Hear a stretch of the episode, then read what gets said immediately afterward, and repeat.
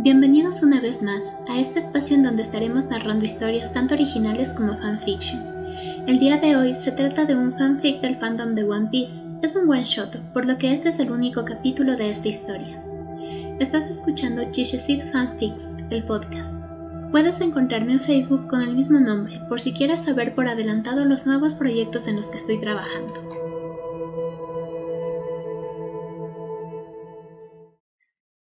Adiós, mi buen amigo. Muy pronto desapareceré, ¿no? preguntaba la voz dentro de su cabeza.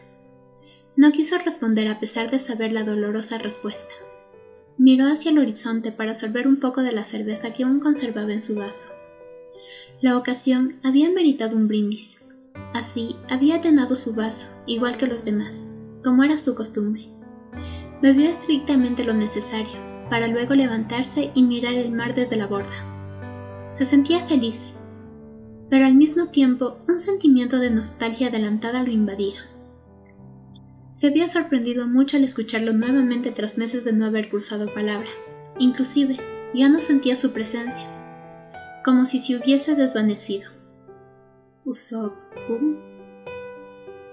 Él también estaba triste, aunque no lo quisiese demostrar. Ya cátate, Sogeking. Fingió enojo.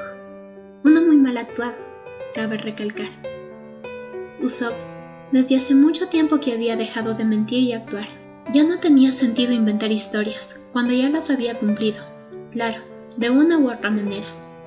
Su nombre era conocido en más de una isla del Nuevo Mundo. Los últimos adversarios incluso tenían un poco de celo al enfrentarlo. Y en esa precisa ocasión sus mismos camaradas le habían consagrado como el valiente guerrero del mar que siempre había querido ser.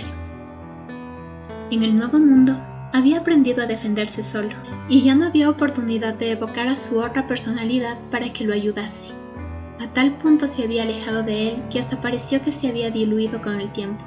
Pero no, allí estaba, haciéndole un reclamo que no sonaba como tal. Se giró lentamente al distinguir las sonrisas de sus camaradas festejando alegres los sucesos recientes. Tal vez. Un hilito de voz escurrió por entre sus morenos labios, tratando de no decirle toda la verdad.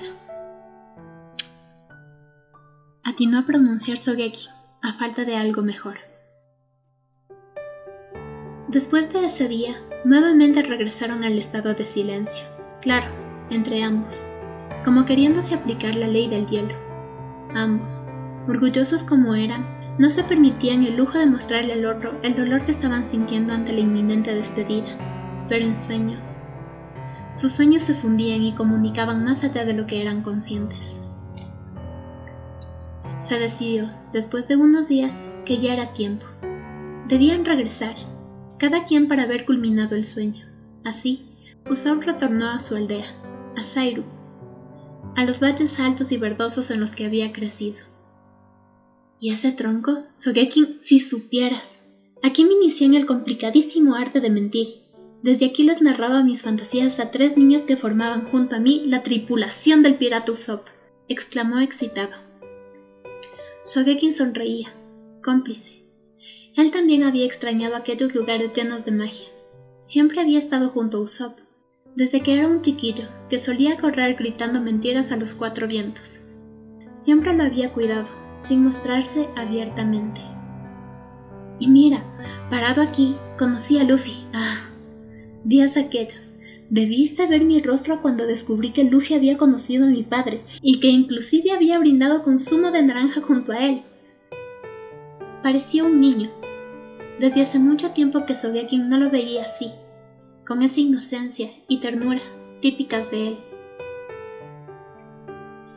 Claro que Sogekin recordaba, todo lo había vivido de alguna manera.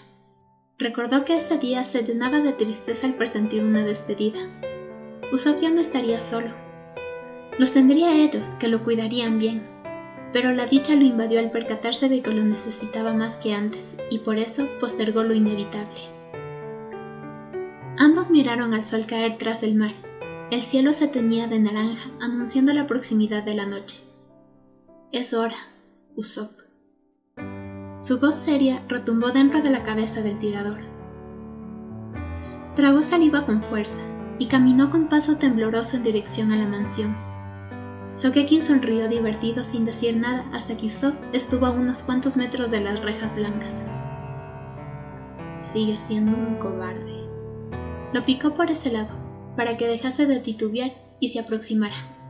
No, ya no lo soy.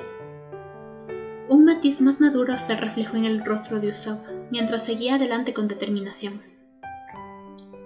Sogekin se quedó apoyado al árbol donde solían subirse para visitar a Kaya y lo vio partir. Recordó todos los momentos vividos junto al moreno, desde que había notado su presencia, pasando por su nacimiento oficial. Las batallas colectivas y lo que le había dicho en la mañana antes de llegar. Te necesitaré más que nunca. Hasta el más valiente tenía derecho de sentir nervios al regresar a su tierra natal.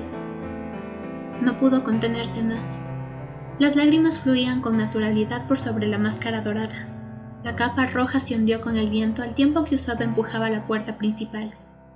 Dio media vuelta para partir, mientras las voces se escuchaban cada vez más borrosas. ¡Usopp! ¡Volviste! Escuchaba lejana a Kaya. Estoy en casa. Fue la última frase que le escuchó Usopp. Sogekin se alejó por el sendero mientras cantaba en la isla Su imagen se fue disolviendo y antes de desaparecer por completo expresó un adiós, mi buen amigo. Fin.